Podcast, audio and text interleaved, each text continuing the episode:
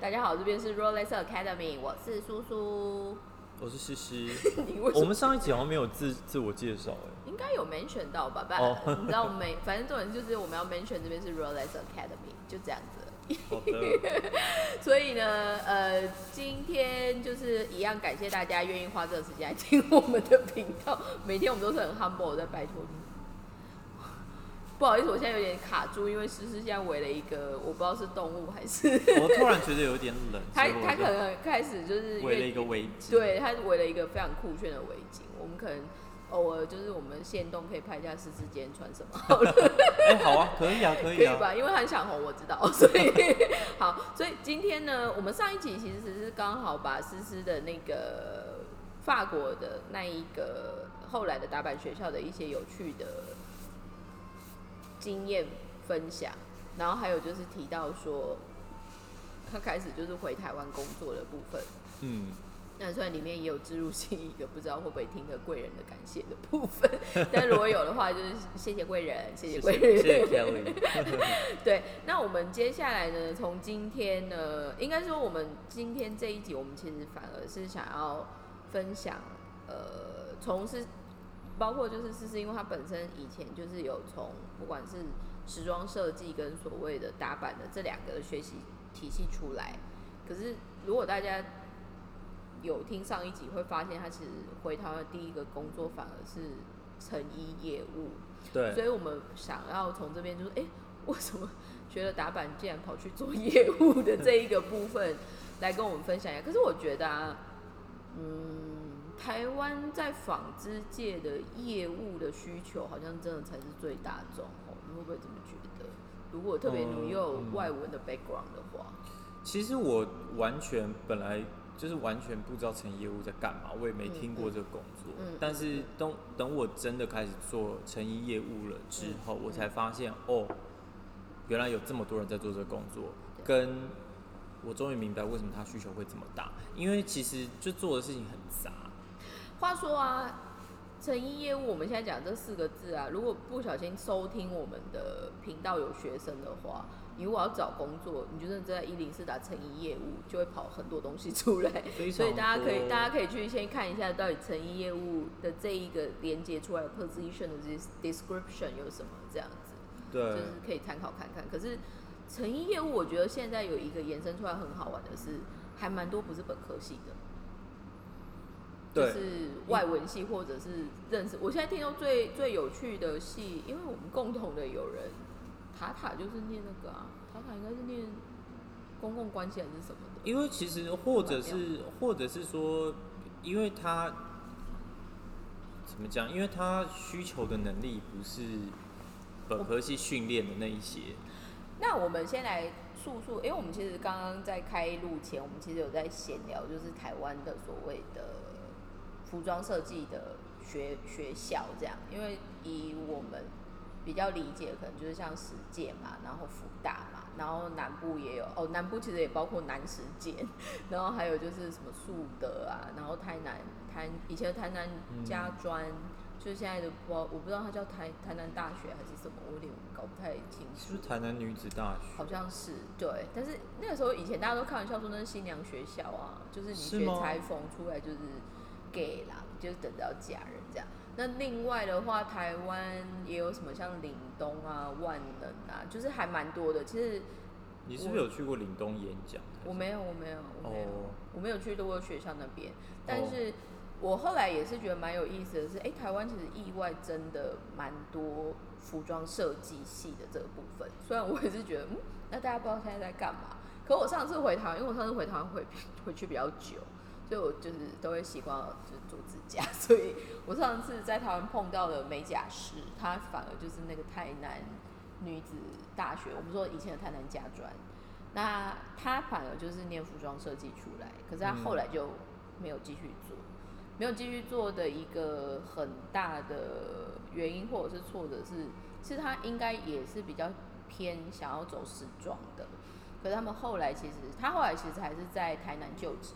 那台南有一些就是成衣厂，可是那些成衣厂就是比较偏运动机能以外，其实他们后来都是在台南可能受训半年到一年就会被外派去越南厂管空厂这样子。那那个刚好，因为那个小女生，我在猜她应该是比较想要做设计师，所以她反而就是她也喜欢画画，所以她才转去做美甲师这样。嗯可是他还是蛮多朋友，我记得好像也有你你们以前公司，就是他他有朋友都是还蛮多在成衣厂的，可是就是做 TD technical design 改版的。我记得我好像我忘记了，前几年我去了一趟户政事务所，嗯嗯然后帮我办事的那个小姐，反正我就跟她聊天，对，然后她说：“哎、你去法国念设计哦，我以前念实践的。” 然后我说啊是时间什么系？什么系？也是服装设计对啊，服装，他是他以前也是念时间服装设计的，但是他觉得做公务员比较稳定，所以就跑来做公务员了。其实我觉得，其实其实我我觉得他是我人生觉得碰到最 shock 的一件事情。其实，其实我觉得，我觉得蛮特别的是，学有学学有所用这件事情，其实好像后来都有点 confusing。因为因为为什么对我来说 shocking 对是说是因为，当然我知道是因为我也不是念，我又不是在做本科班做的事情，但是因为我花了很大力气去做，就是想要想要进这个产业，啊，然后，然后这个过程中，我一直觉得很遗憾的是啊，要是大学的时候念本科的话，会不会就怎么样怎么样怎么样？结果我就也有可能碰大学到一个念本科，就完全 就放弃不想要了啦。对对对，所以就哇哦，你知道人生很我难讲。我是觉得现在其实很好玩的是，就包括我们其实今年啊有特别就是，我们其实今年在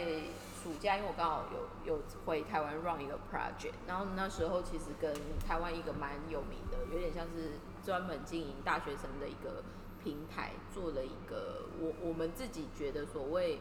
纺织界需要的国际人才的育成营。其实简单来说也没有到育成，但是就是一个 workshop。那这个部分其实为什么我们想要做这样子的事情，就是不一定可以满足到以前十十年前的那个期待，但是我觉得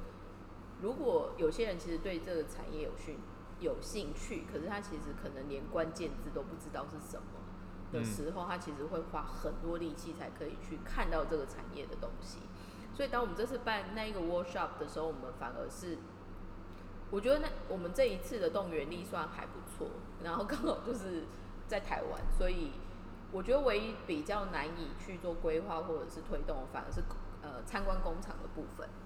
但是除了那个以外，我其实找非常多业界的朋友或者是以前的长官出来帮我们做分享，所以我们那时候其实蛮酷。我们的课程我们有单场的讲座，然后有三天的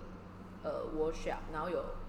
三次的有点像户外教学，但是就是带他们，包括有一次去看工厂，然后有一次去看纺托会的打样中心，然后甚至有一个去一个叫 One House 这样，然后最后其实就是有安排有点像是小小主题，看他们有没有要做，那只是后面可能执行没有到每一个人都有做这样子，But anyway，它其实就是一个我们想要 build up 的一个有趣的一个尝试，因为我们发现。我们这一次其实很匆促在做这个 project，可我们后来也集了大概应该有二十个学员。那二十个学员里面，不小心有两个还三个是真的是本科系，一个嗯是服装，呃，一个是时间服装设计，然后有两个是福大的服装设计的资品组，哦，一个是资品组，一个是行销组，还是两个都是行销组，我都忘了。反正除了那三个之外，其实来的很多是企业管理，然后呃，反正我觉得，我觉得文文学院或者是外语学院，意外的对我们那个有感觉。可刚好有一个非常酷的小朋友，可能因为疫情，他是美国宾大的宾州大学，嗯然后他是刚好就是，可能就因为疫情就回台湾这样，所以他刚好就来办报那个 project。可是那时候办那个 project 很好的是，他刚好前一年就是，反正他以前好像比较壮硕，然后那一年他刚好下定决心想要健身，就是要瘦下来这样。然后他后来就为就要一直去运动嘛，然后他就不知道哪来的突发奇想就很酷，反正他就后来就发现运动品牌有很多的供应链反而是台湾的厂商，就嗯包括像卢红啊，包括像嗯。旭宽他们这样，所以那个东西反而他才来研究，而且他说他之前有看一个报告是新加坡的那个什么新城银行在写台湾的纺织业的竞争力。我说竟然有这种东西，所以我会觉得，其实回到刚刚说的，虽然思思可能对于在户政事务所的那一位是小姐嘛，小姐的相遇，就是会有点意外。可是我觉得。有些时候反而就是因为你去念的那一个过程，觉得自己不适合，也不是什么坏事。因为我们其实也有听到很多他念完服装设计之后，他才知道那个不是自己想做的。然后，我之前也有一个同事，他是他是服装设计出身的，但是他说他其实是对美有兴趣，可是服装不是他最想念的，他想念的是化妆。哦，对，所以但是就我阴错阳差，然后后来，所以他后来就离，他会很辛苦哎。他是后来的确他也是离职了，就是以想要成为化妆师为目标。那怎么会走那么偏？但是我不太确定后来就是他的近况，有一阵子没跟他联系了。我们最近遇到一个设计师蛮酷的，他也是从英国的 LCF 回来，可是他反而开始在台湾第一个创业是做面膜品牌。可是原因是因为他去英国念书前，他是在台湾的化妆品系毕业的，嗯，所以我们那我那时候我那时候听到他这样说的时候，我才发现哦，或许在美的这个世界有很多是共同的，不管是颜色啊，或者就是对于让人感觉到舒服的这一些关键的部分，可能是相同的。但是你知道，严格来说，哎，那化妆品现在念什么？他们其实念很大一块是化学馆，嗯，就是你要知道成分什么之类，我就觉得蛮好玩的。But anyway，我们话讲有点，但是跳回来，所以其实那个时候，当你去做所谓的成衣业务的那个 position，当然我记得你上一集说是老板来找你嘛，那你那时候面试的过程，让你觉得与其要做打板，还不如先学业务的原因是什么？呃，他来找我的原因是因为他们当时在接一个法国客人，哦，然后他想，哎，那。他当时就是很很很很单纯，就哦，这个人去过法国了，找他来面面试，找他来面试看看。我觉得台湾的老板很会做这种事的。对，而且而且因为他们的，而且当时他们的那个呃，他其实也算是当时做了一个很大胆的决定，因为他的那个办公室比较小，人员比较少，他是希望用有经验的人，所以其他姐姐都是十几二十年经验，然后他竟然启用一个就是完全没有成业务经验的人，所以当时我相信对他也是。做了一个挑战，而且他应该的确也感到很累的，因为我我当时是每天一进公司，先把所有的邮件都印出来，然后就这样三四十张。因为成衣业务其实我不太确定其他产业，但是我相信成衣业务算是邮件量非常高的一个，对，就是一天真的是有一两百封信不夸张这样。然后我就是要印出我三四十封一定要回的信，然后然后就是一张一张问他怎么回，对。呃，里面包括什么工厂的信啊、客人的信，巴拉巴拉。那呃，为什么选成业务？其实就是像我说的，因为我二十几岁的时候都真的没有想太多，然后我觉得有机会来，我就不要放弃。但另外一点是因为，其实我的确在找呃嗯，就是版师的工作上，我觉得有一点点困难，因为我不是科班出身嘛。然后你说那两年还不能算是课班吗？那因为我那两年也是后来毅然决然回来的，就是我没有去念那个，我没有到进阶，没有念进阶班，所以我自己觉得我底气也不够。你如果说要我出去直接在我的名片上挂板师，我的确也不敢，应该还是要从打板助理开始做嘛。真的很乖乖。但是，但是我就不太确定，就是我当时也不太，就是各种对自己没自信啦，然后加上。呃，虽然板师碰到断层，他但是板师是一个就是不想要从头开始带人的一个，你理解我的意思吗？就是台湾的产业非常重点的 key word，然后这时候的确就是我要跳回 Rolex Studio 的人的关系，就是我我们现在为什么会反而会做所谓教育的这一个，就是简单说，我们的教育不会是那种真的去教什么事情，但是我们很希望就是让大家去察觉一些做法。的部分就是因为人才的断层，其实是我觉得其实不会只有台湾，可是台湾是让我感觉最严重的。因为坦白说，我现在在日本也是做一些供应链的部分嘛，他们反而比如说在所谓的供应链里面，比如说像布厂还是什么上上中游的部分好了，我这次回台湾其实 suffering 的是，我光是要找工厂愿意给我们看的就非常。可是我在日本遇到了很多，只要听到他是学生，然后他就是想要做这产业，他们其实都会愿意给他们看。所以我觉得，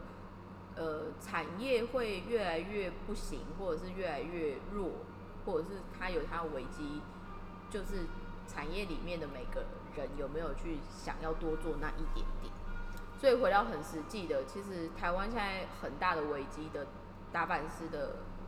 年龄层的一个部分是一个，然后还有一个，就像你说，他们其实他们可能经验很好，但是他不一定适合教学。然后还有就是适合教学的，有些时候他也不一定真的有那么丰富的实战经验，所以他其实就是在一个很微妙的关系之间，这种东西就是很难说啦。对，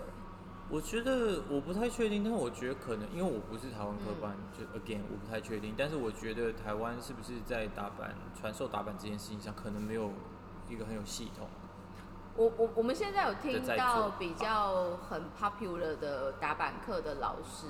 他反而是业界出身的，然后他算是应该真的很热心的在做经验的分享跟传承，所以听说打板打板课或打板班就是开的非常密集，然后都每次都是可能四五十个人去上的那一种。哦，但是我得说，因为我在台湾有就是你有上过台湾的打板课？我上过，可是我我没有。就是很长一段时间一直去上，我我试听有试听啊，然后有去有有有去听个几堂的这些都有，但是我其实觉得呃，因为你到最后你免不了，因为那些老师他们一定是有自己的一套有系统的教法才会出才敢出来教嘛，然后我去试听的时候，我也觉得他们的确教的很好，而且很多是蛮。蛮符蛮蛮实用的版型，就是你立刻就可以开始用了。比如说你要你要自己在网络上卖什么也可以，但是我觉得比较难是，毕竟它就是免不了一定是要开放给社会大众嘛，所以你来的学生就会有就是兴趣啊，然后上班族啊什么的，所以就是会我没有没有没有好或不好，只是这样很难累积。因为这些人他不见得是出去就是要做法事嘛，他可能就是一个兴趣来，有点像才艺班这种感觉。你知道，我觉得这个这个很有意思的是，我其实上一集我有提到，我那时候为了要帮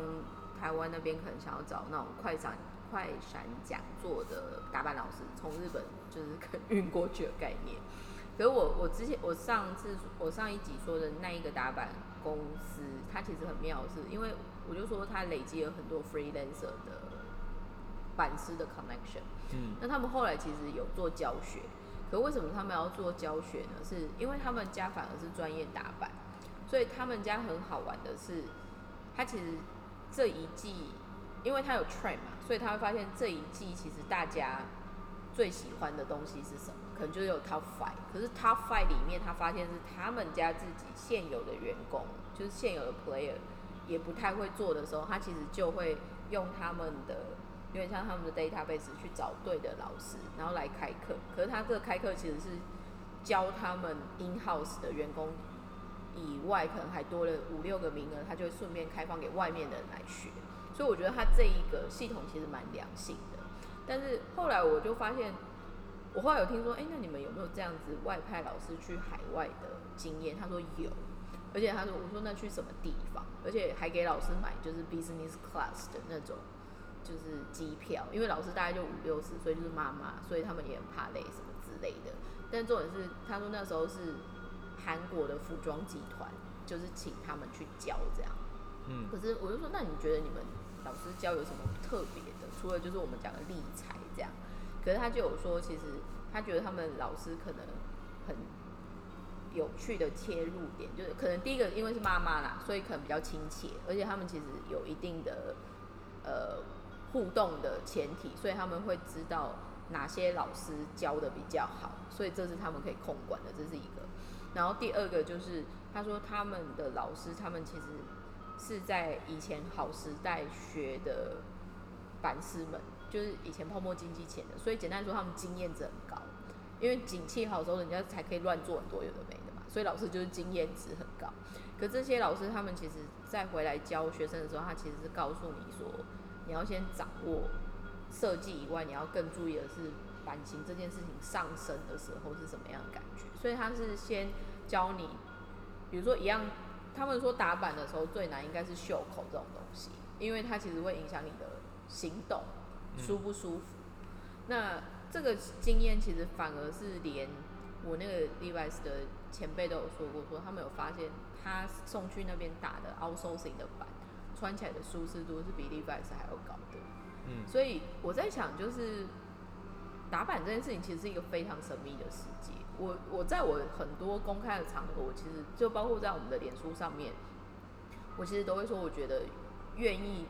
学打板跟想要变成打板师的人都是天才，因为打板我真的觉得很难。我其实是佩服所有的板师的人、对啊因为因为我我自己是那种很虎头蛇尾跟半途而废的人，所以其实我虽然当时是一度非常想要从事板师这个行业，但是当我尤其像我现在回回首，你知道回首来时路的时候，真的觉得哦，还好我没有当板师，因为我应该真的是撑不了很久哎。你能想象每天就是对着那个那个那个一一个板在那，我我觉得很困难，我我。Come on，应该一下就腻了吧？我的话啦，所以我很佩服板师。你知道我我后来遇到，因为我们后来在日本，我比如说我之前在日本布厂工作，我们有自己的成衣厅，然后我们那成衣厅人非常妙，因为他就是，反正他后来去巴，他有去他文化毕业之后有拿到奖学金，所以他有去巴黎就是短期留学。那他那个时候就是进巴黎服装工会，可是他那个时候进了服装制衣工会之后，他实习是去 Yves Saint Laurent，嗯然后他是做 auto control 的 ladies 这样。那他很妙的是，我那时候就是想说，哇，那个人打板就打很快，而且就是车也车很快这样。可是后来我就觉得，哦，这已经就是有一定的高度。可是打板师跟打板师，就是你在遇到不同的打板师，他们彼此在看彼此的技术的那个互动，我觉得其实非常有意思。但是在我看来，你把想象变成平面，再变回立体的这个概念，其实它是一个很难的转换。然后这个部分其实因为像看我们版，也会发现我其实有在推一个，就是日本的一个牌子，就阿鲁鲁娜塔，就是我说的那个老公是爱马仕，然后太太是我们台湾人这样子。那他们两个其实是双人设计师，可是双人设计师的前提，他太太就有说，原则上他们家的板都是她老公打，因为她太太的确是设计师，可是她不会，她的打板没有她老公强。可是她老公比较妙的是，她老公本人其实是京都大学建筑系毕业的，可是他建筑系毕业之后，他就去邮局了。那邮局就回到我们上一集有说，邮局觉得不管是怎么样，呃，整个服装产业，他反而觉得最重要的就是打板这件事情。所以邮局的设计师其实没有设计师，只有打板师。嗯，对，那这一个东西反而因为它有建筑系的背景嘛，那建筑其实是世界上最难的设计之一嘛，所以他来学就很妙，所以它的结构式就会很惊人。我记得我我我现在回想起我当时在学打板，或者我后来陆陆续续有去上一些打板课的时候，嗯那个老师就是比如说你打一个裙子，他就说啊你这个垂坠的这边嗯。好像还不够圆啊，你这边不够怎么样，你要再稍微提起来一下。我我都会，比如说我大概修修个一回好，那就比如说我是那个，因为你呃你修板是这样，就是你要你平平台打出来以后，你还要再上人台看一下看一下哪边，请老师看一下哪边嗯不合理。其实就算在真的在工作的时候，你可能也会请那个工头来看一下，就是长得怎么样，有有没有什么指教之类的。对，好，一回修正不行，那我拿开不不不修一修，然后再上去。但是当这样重复个两三回以后，我就会说有完没完？那我 我要再打下，就是我会一直想要 OK 够了，我要再往前进。所以其实我觉得我的个性真的其实不适合做板师。然后包括其实我在做那个啊，刚那个很感谢的恩人的公司嗯做了一年多以后，后来我就离职嘛。嗯。然后离职有一段时间，我觉得我真的觉得成业务好痛苦哦，就是公司又长，然后弄的东西又细，然后有点像是你你只会有犯错的时候，你不会有做得好的时候，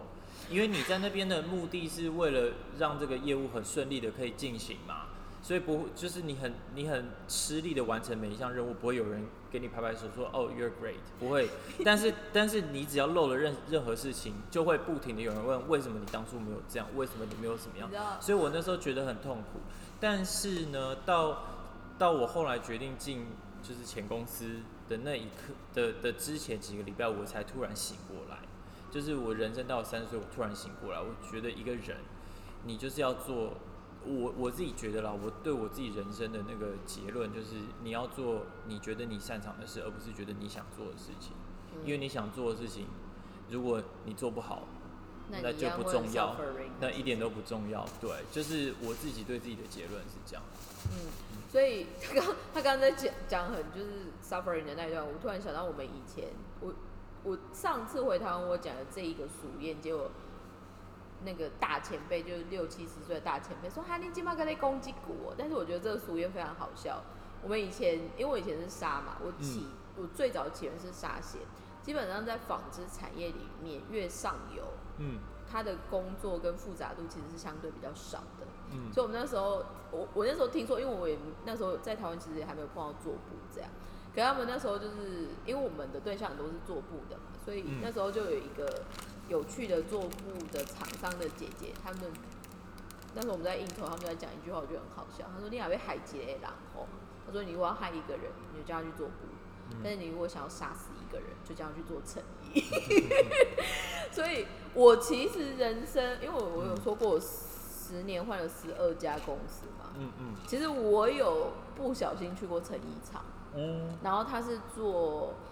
outdoor，特别是呃登山型的外套。嗯，那我必须这时候我就必须说，我觉得台湾的纺织业现在，特别是成衣厂，很擅长做运动机能跟 outdoor 的这部分。其实我非我觉得他们非常厉害，因为我那时候反而是进那个厂啊。你知道我后来为什么不做吗？因为他们最后的功课是你要做自己。缝出一件衣服，就是你不一定要做的很美，可是你要知道它整个工序，然后资材什么什么这样，因为你这样才能抓成本嘛。可是那时候他们就给我一个礼拜，就是我要去练习踩针车，因为要缝，对不对？嗯。我怎么踩都不行，而且我大概踩断了五根针。哦。所以就是连样品社阿姨都有点害怕，因为她很怕我可能会弄到手，然后还有重点是因为针断掉会飞出来，所以很危险。嗯。对。所以后来我就发现，就回到刚刚是说，哎，人可能真的有自己不擅长的事情。至于我就是侦测这件事情是薄板块，但是这个我觉得其实就可以讲一个就是很有趣的部分，就是呃，我觉得这个产业其实很多很有趣的面向，然后它其实某方面很迷人，就是它其实要跟非常多的人往。所以你喜欢做东西这件事情，我觉得蛮好。但是有另外一个部分，你可能要思考说你喜不喜欢人这件事情。因为后来啊，我记得，反正我那时候比较可爱，比较好命一点，所以我后来虽然才进我们公司，才才三年还是四年，那时候就是我们要面试业务助理，所以业务助理的那个面试其实我进去，然后那时候我老板可能就是只是随便问你说，那你有没有什么问题这样？可我那时候我也问我们家助理，我就问一句话说：“那你喜欢人吗？”因为其实这个产业，如果你认真去看它的资讯接收量跟它要沟通的东西，它其实非常惊人。就像刚刚思思说的，一百封的那个有没有？你知道我我们以前在品牌啊，特别是我那时候其实算很很很新很小，而且我们那时候有一些状况，所以我们算有点 冰起来的。部门，但是我们这样子可能一天的联络信也大概就是一百封、两百封。可是如果你是去，比如说像我的主管，他以前在 Levi's 的巅峰，他们一天可以收上千封。然后 Buying Office 更可怕。而且我一直在想说，为什么一个东西一定要 CC 这么多人？我其实有在理解这个，但是就像思思刚刚有说，因为某一个环节一旦出错，其实要收三是很麻烦的，所以他们有点像是那种。反正我觉得他的一个沟通模式非常特别，然后这或许也是为什么大家一直有在说纺织产业很难跟人力撇开的关系，因为它有很多东西其实机器人很难处理的，特别在联络上面。那当然就是你可能因为做工，像我们刚刚开玩笑说电脑打板啊，或者就是现在比较 crazy 有投那种机械手背可以就是自己去缝衣服的这种东西都有可能。但是我觉得如果你在讲复杂度，举例来说，如果像凹豆的外套好了，我那时候刚进去帮他叫辅料，辅料就光是不同部位的拉链配的拉链头跟拉链，我那时候恨死 YKK 了，但是我就会觉得哇，很难赚呢。其实，对啊，其实其其实我们坦白说，我觉得纺织业的毛利率已经比 IT 好了。你如果去看它 percentage，它其实是比较比较高的。可是相反，如果你去考虑它用的那个汞，是非常非常耗类型。但是单价啊，但是因为纺织通常我们我们的产品的单价通常都不高啊。其实这个东西产品，对，但是相对它量也多嘛。你说，就是它如果像台湾现在做的量，出出货量还是算多的啦。嗯，对，但是因为因为台湾基本上不，应该说通常嗯供应商的角度，你就是可以很简单说啊，我没有量我就不做。但是但是是你们以前公司才可以这么傲娇。但是事实上事实上就是有量的品牌不多，是是这样，有量的品牌只有 Adidas、Nike 什么，就大家叫出来那些啊，得大部分人都。我们现在，我现在在日本公司，其实我现在做的事情跟以前 跟以前在剧场事情，我觉得差不多。但是，服务产出的数量来说就，但是我我现在才真的认真觉得什么叫做难赚，因为以前大家还说拍坦拍坦，但是以前我们都因为以前公司前公司都做有量的嘛，就是哦，你说啊，sorry，这个我们公司就是供应商就喊大声，这不行，我们有那个最最小量 MOQ 上限，对，对要哦 MOQ。但是我我们现在就是那个，因为日本现在就经济不好，只要是一般的时装品牌都都非常惨。在那边起大货给你下个五件七件的都有，都不夸张，样品都打的比他大货多，真的，所以就很难做啊。他做到最后，你为了不要亏钱，你多收一点点，可是你真的没有赚什么钱，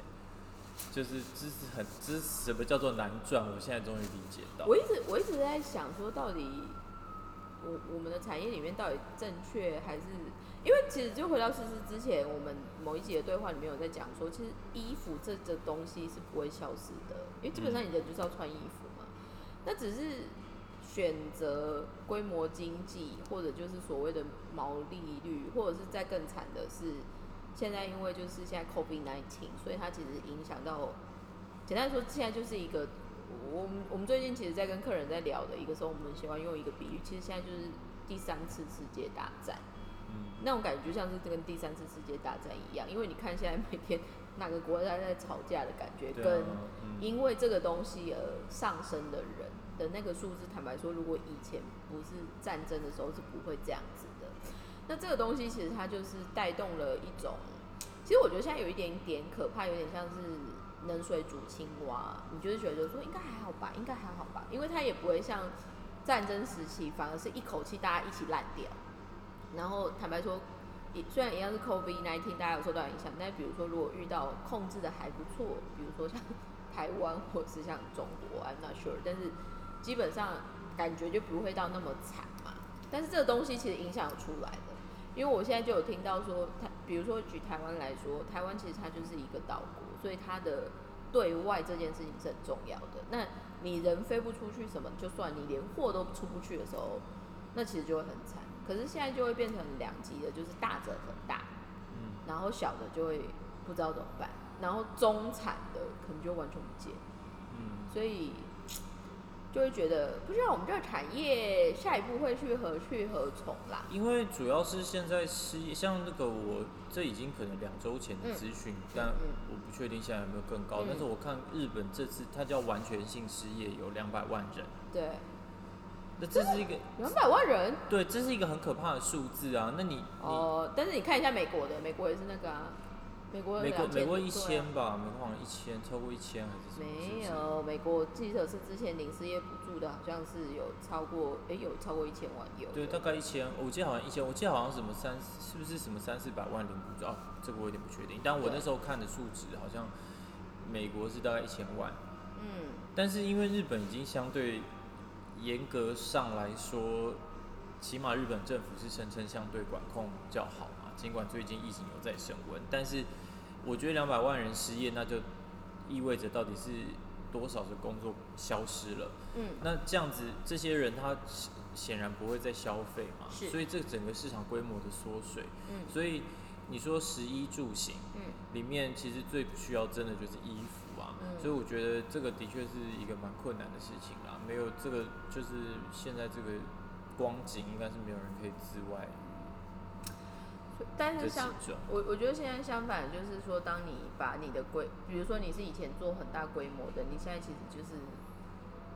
被迫瘦身，或者是你要被迫转型，还是什么，就是会比较呃不不得不，但是它其实就是一个 turning point。那对于未来，如果就是想要做所谓的成衣业务的人们，比如说他是在台湾在做成衣业务的人们的时候，你有推荐他们可能 要有一些什么样的 skill 可以先学起来，再考虑要不要做这件事？比如说 Excel 要很强吗？还是什么之类很强的？你觉得呢？诶、其实我觉得，其实我我认真的觉得，就是成衣业务是门槛不算高的行业耶。但是你你要在里面做的久，你就要能够有把握你自己学的够快。因为我觉得它是它，因为就是你前几集我们有分享到，嗯就是那个成衣产业链的嗯这件事情嘛，所以就是你工作的这这一，嗯，成衣业务也是等于是要去要去串，它有点像是一把螺丝起。因为他开始去到组装要到 finishing goods 的，它不对你有是只是半成品。你有点像那个螺丝起子，你看哪一个环节的那个螺丝松了，你要一直嗯去锁它。对但但是你要你你要怎么样看出哪一个地方需要你去锁，那就是仰赖你的经验。嗯，所以我觉得你你你，它虽然不是一个门槛很高的行业，你进去以后你要能够做的很娴熟，那就是取决于你什么时候可以观察到哪里出了问题，这样。所以我觉得，我觉得那种业务解决问题能力，应该在每个行业都是共通的，只是成衣这一块它有一个一个稍微比较特别的需求，这样。那呃，我不会觉得我我我老实说，你如果没有去做过成业务的话，其实可以不用，其实可以，其实可以不用，它不是一个你做了会觉得很幸福的工作。天啊，这样我怎拜托大么接家结语？我要怎么接结语？不要再投入这个，你竟然用这种结不？要再投入这个地狱了。我必须说啊，因为我我个人比较进来的话再跟我联络吧，还没进来的话就先先先，先聊 聊。先停停。应应该是缓缓先应缓缓应应该是说，我我本人反而虽然我就是去过当过成衣业的逃兵，可是我其实真的不是不懂成衣业的部分。那我可以想象，就是以想象来说，因为我坦白说，因为我们这次做苏文棉的案子的时候，我们的确有自己就是 hold 整个成衣的部分，但是其实我们简单很多。然后我们的那一个就是压力透力，就是那个互动，我就会想说，我也才设计了两三款，就这样子弄，我的刚刚就不对，我跟你讲，我我跟你分享一下成衣业务的日常，就是我这个还是我昨天才领悟到的一件事情，因为我现在比较是商社的角度嘛，对，所以我呃，因为我这周这周跟我的工厂真的处的非常的不顺，然后所以我昨天晚上。工厂是中国吗？对对对，然后我昨天晚上就稍微检讨了一下，那我发现呢，其实因为对我来说，我觉得我是他们的客人嘛，对对，对那我打电话给工厂，很容易就会演变成，你要啊要忘什么？就是哎、诶你怎么会，你怎么当初会那样子做？你为什么没有做什么什么什么对？那可是是人都不喜欢这种被指责的感觉嘛，所以他立刻心里的防卫心就会，就那个防卫的指数就会上升，然后就回我的口气就会突然变得很，就是比较尖锐。对，然后，然后当他一激动起来，他就甚至不让你讲，所以就是我们会真的会一直就是两个一直不停的讲话，然后到最后就是真的只是很大声的在互相吵架。是那我要讲成衣业务的日常其实就是这样，你接起电话呢，其实对方就是噼里啪啦一直在，就是就是就是跟你在打碎香，然后然后然后你这通电话挂了以后，就是信件是客人的抱怨信，然后甚至有的时候你会座机在响，公司手机在响，私人手机在响，然后又有一个公司的不知道谁来找你问事情，就是你要同时处理四五件事情。我觉得这个其他产业一定也有，但是我觉得那种就是那种压力感不一样。你知道，嗯因为我刚刚原本在开录之前，我有跟思思说，就是最近我们方舟，就是我们方舟实际，它本它那个东西可能大家都会误会它是一个纯 education 的东西或鉴赏地方，但其实我们那边还是有做生意啊。简单来说，所以在做生意的时候，我就有看到我们台湾 team 的人的一些跟品牌的互动，就跟买家的一些互动上面，那个感觉，就是比如说他就会偷偷 murmur，就是说客人好凶哦、或者就是说有话不用这样说嘛。可是这个其实 maybe 我觉得可能就是会管到，只是说其实可能我们在看不到的时候，客人已经在那边被蛇草啊，所以、嗯，对啊，对对对，但是呃后来就举例来说哈，我们家我们家其实昨天也出了一个很好笑的事，我日本搭档就是下午一直疯狂 call 我，可是我开会我就接不了，结果一开一接起来他就跟我说我要给你我要给你下跪这样，所以结论来说，反正他用 A 素材做了应该要用 B 素材的样给我，然后他后来才发现其实他搞错素材，可是是我觉得也不是说我们人特别好还是干嘛，但是我们我我我觉得我处理的方式让他有点吓到，是因为他是日本人嘛，所以他一接起来要说，哎、我要跟你跟我要跟你下跪这样。我说现在是怎么状况？就他后来跟我讲完之后，我就说哦，那没关系啊，那我们就是看怎么处理这样子。那比较幸运的是，因为我们家就是这么这么这么不大嘛，所以我们对于这方面的从容会比较多一点点。但是这一个东西，我后来就想，嗯，这如果是一般公司，他可能真的已经就是被揍死还是什么之类的。对啊，因为一般公司那个那个安排这件事情的人也会被骂，所以他不得不只好对他的洗衣类 Saki 就是他的供应商、其实我觉得这个真的就是，我后来有一直有在想说，沟通这件事情，用骂的这个做法会比较好吗？这是我最近不知道是不是年纪大，我就会，反正后来我们家人有时候会觉得我是佛系人，因为我其实不太会生气，反而犯错的时候我不会生气。我唯一会生气的时候是还没有犯错之前，可能是因为态度什么什么而生气。可是基本上，因为当你人犯错，其实对方是最慌张的，你又在骂他，其实只会更慌张的去处理很多事情。我其实我其实是这样看，我觉得骂，如果你把它当成一个解决问题的方法对，它有效的话，你就可以骂。对，那我自己个人不喜欢骂，是因为我觉得这样拍跨迷，因为我之后还要跟这个人共事嘛。那我现在而且对，而且我骂人的招数很烂，就是我只会大声，就是我只会吼，然后骂脏话叫他闭嘴。我我只会这样子，因为我我我只会暴怒，但是我讲不出什么很有你没有办法，就是。很有条理的去刺他这样。对我没有，我没有，我不是那个路线嘛。那这件事情就就是在最近就不幸的发生了，嗯 就是因为我都会听到自己脑筋断线的声音，然后我就我就大骂一声就就挂电话之类的，你说你这样摔厂商电话，就是是真的气到不行的时候会这样但是因为们借口太多就对了。可是因为其实老实讲立场不一样的时候，每个人那个关注的点不一样，所以你对同样的讯息的理解就会有落差。嗯，但是到最后你，你沟通到那个进行不下去的时候，大家都没有办法解决，也只好都用大声来，就是互相冲嘛。嗯，所以就是真的这个时候也只好就是互相再退一步，然后挂了电话以后再想一下，嗯，怎么怎么解决。所以我觉得我也是，就是做事如做人啦。我觉得成业务如果真的要说有什么好处的话，就是我觉得他真的是蛮训练做人这件事情的。我觉得他其实真的会变成一个非常高 EQ 的东西，嗯，但是通常啊，以我们实际听到一些例子，就会发现，嗯，现在有可能是反而留下来的人都只有性格不好的人才 留得下来，因为对性格好的人会受不了就走了耶。对，我现在因为有点恶性循环，我觉得有点可怕。对，而且因为我觉得商社的那个立场又有一点在不一样，所以我其实我现在已经，我现在才过四个多月嘛，我已经有一点感觉到我的脑子要变了，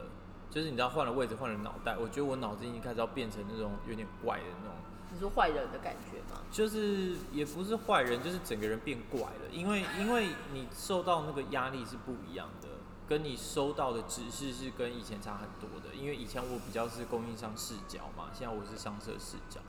所以我已经渐渐感觉到我那个要突变的那个过程，所以所以我一直我我昨天才花一点时间深呼吸，然后检讨，想说怎么办，我要怎么怎么应对这件事情。我我不希望我变得还是我准太备太太怪这样。我准备一下像蜡笔小新里面你你妈妈会有的那个大兔子给你，就是可以可以，因为昨天昨天我们我我们家台北台北 office 的人也在说，我是觉得啊，我就说不然我弄两只兔子给你，去殴打它一下。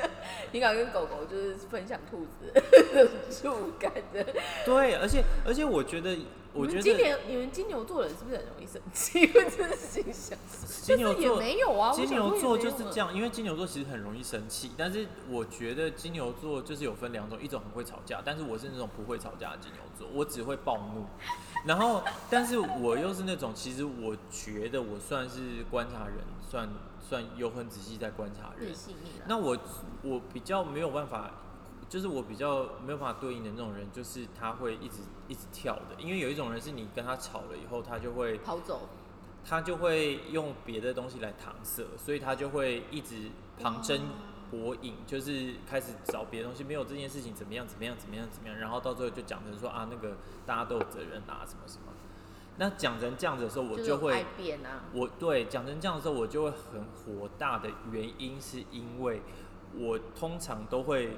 觉得没关系，就是你的错，但是我也没有要追究你的错，我们来讨论一下怎么解决这件事情。但是他就会想要先说没有没有哦，不是只有我的错，哦。我没有错哦，就算我有错的话，你也有错哦，这是共同责任。就是我现在我发现商社就是很容易被拖下水啦，讲简单的话，没办法，因为你们是中间者啊，middle man 都会这样。对对对我觉得会是这样。对对对，所以我现在啊，我。我我要每天观察，我看看会不会每次碰面，你到最后就说，哎、是不是你后面长出一个角？有没有觉得我怪怪的？对，就突然就 他最近看很多僵尸电影，他最近很喜欢开始穿灰色的，我看他什么时候变晋升到穿黑色的，就会知道他心情的一个起伏的变动，就是想说是好客的概念，怎么会这样子？对黑色所以我们这样拉拉扎扎的，我我一直在总结一下，说我们这一集到底聊了什么，其实有点像，但是我们有一段就是歌颂了一下打板师。对，就是在讲成算是在讲那个吧，选 下游的选择工人生啊，我们其。实我们我们其实今天讲的这些 position，严格来说就是我下们说游的人下游下原下下游的部分，就是在平原耕种的人们，因为我们之前都被我拖去讲上中游啊，嗯我们现在这次还比较想要就是下游的部分。可是下游的部分，我觉得或许我们在之后我们也会想要更安排，就是其实我觉得以我们的工作经验里面，有一个我们想要分享，就是如何跟品牌还有就是跟设计师交手的日子。哦，可以啊，哎、我觉得我们有一集可以，甚至可以聊那个自己喜欢的那个品牌吗有趣的品牌、小品牌什么的。那我已经输你了啊、你都那个，你都因为道超冷门的。因为我们公司有一个，就是我们公司好像办研讨会，对啊就我好像讲过。然后我们公司有一个定期，好像一一个月会办两次的研讨会，就是介绍独立的小品牌。然后欸我觉得很酷，很因为其实一般公司根本不 care 这件事情，尤其在台湾公司，你知道为什么？因为哎他就会跟你讲，哦，这个 IG 的 follower 已经有五千人，为什么哈？五千人那不是很少的意思吗？所以如果是台湾公司根本就不 care，就是啊这不用看吧。但是我们就会很，就是商社角度就会很好奇，想要去观察他会不会就是 follower 越来越多啊，或者什么的。你知道我们差不多该总结，但是我觉得这个我们真的可以多琢磨，因为最近呢，我不知道干嘛，可是我们我在进行不同的 project 的时候，我们默默又提到说，商社到底是何许人也？因为嗯最近可能我在猜，因为今年股神巴菲特有投了五大日本商社，所以开始有人